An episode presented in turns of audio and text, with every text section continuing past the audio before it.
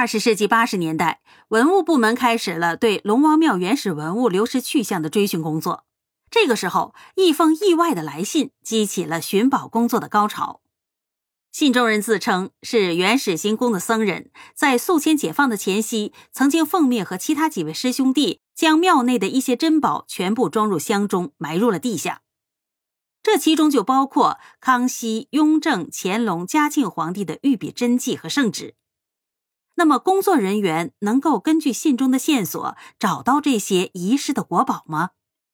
这座金碧辉煌的殿阁楼台之下，还保留着那些曾经让我们骄傲和敬仰的文化遗产吗？在明清两代，河工水运一直都是国家的头等大事，而祭祀河神更被认为是水运畅通、遇灾旱患的必要保障。因此，在运黄两河的沿线，祭祀河神、水神、龙神的寺宇非常的多。在这其中呢，规模最大的是皂河龙王庙行宫。龙王庙行宫位于江苏省宿豫区皂河镇，始建于明代。自清代以来，逐代的增修，历经康雍乾盛世，直至清末历朝修建，规模宏大，雄伟壮丽。庙宇当中，各殿当中供奉的神奇的陈设用具，无不遵循皇帝的礼制，爵、斗、孤、尊三设六供一应俱全。原有的匾额、碑刻、书画多出自清帝之手，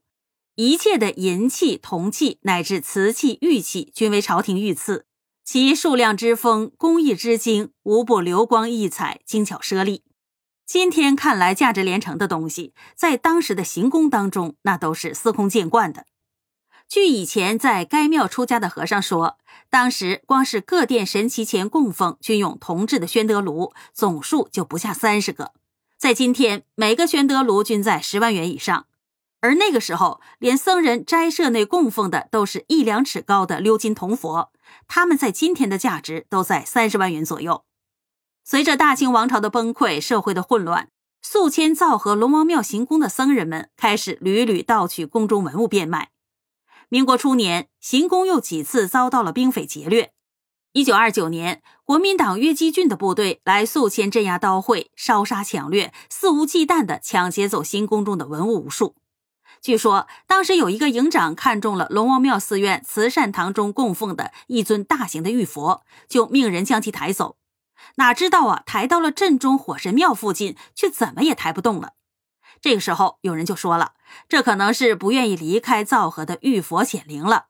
那位营长啊，有些害怕了，只好作罢。然而，玉佛的劫难呢，却并没有结束。解放以后，火神庙一度成为文化活动中心，有人将玉佛放倒了，坐在上面拉琴唱歌。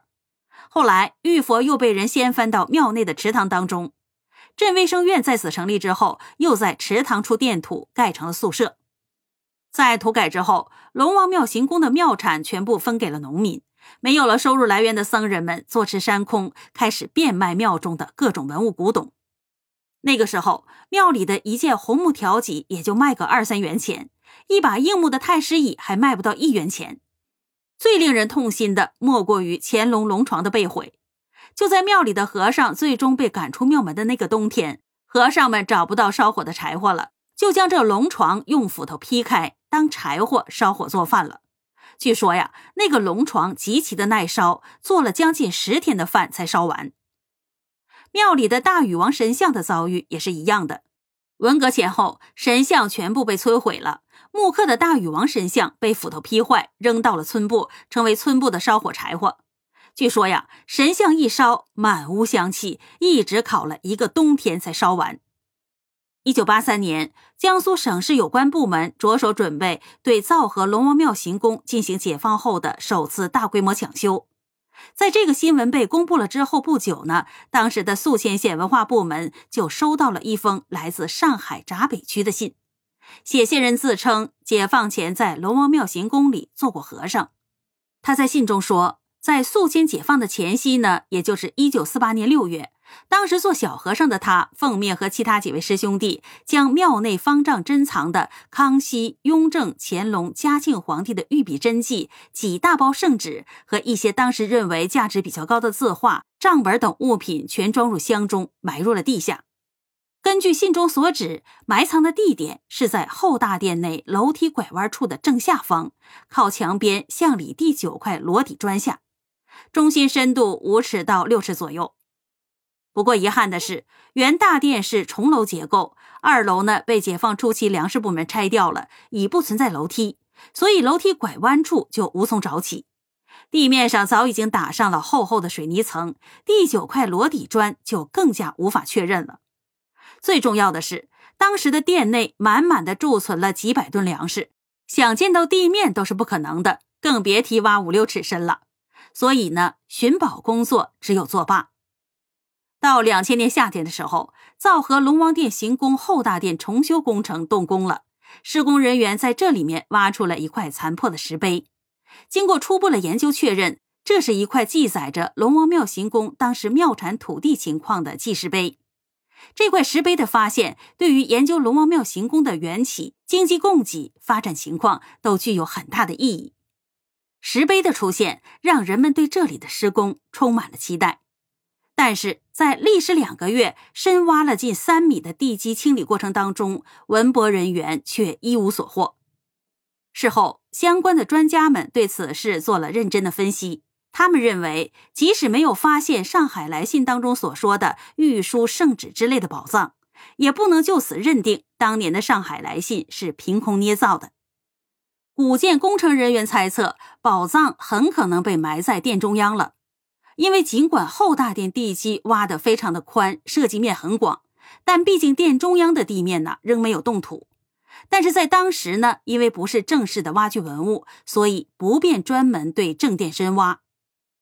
也有专家认为，宝藏可能已经被盗掘了，因为挖出的土层当中有大量的和此殿原地面建筑相一致的砖瓦、石灰等建材碎片。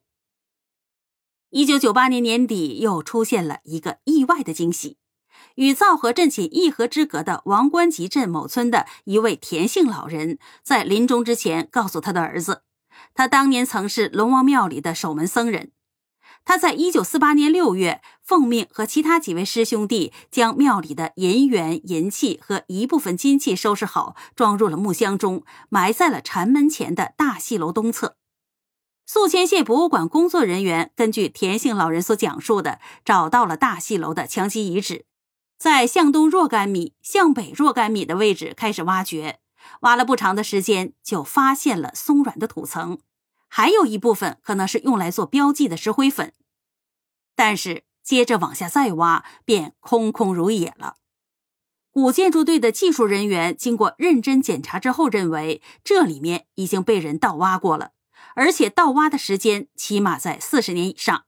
也就是说呀，很有可能是当初参与埋藏的僧人，后来偷偷的盗走了这批宝藏。这样的结果让人们感觉到非常的遗憾。不过，经过考古人员的分析，在这样一个拥有上千顷良田、几十处房舍的皇家庙宇当中，众多的珍藏财物不可能由某一个人单独行动埋于某一处，而是一次多个小组分头行动窖藏的，以致窖藏地点的线索会是多样的。虽然到现在为止，我们也没有揭开龙王庙宝藏的悬案，但是我们对此呢，还是充满着希望。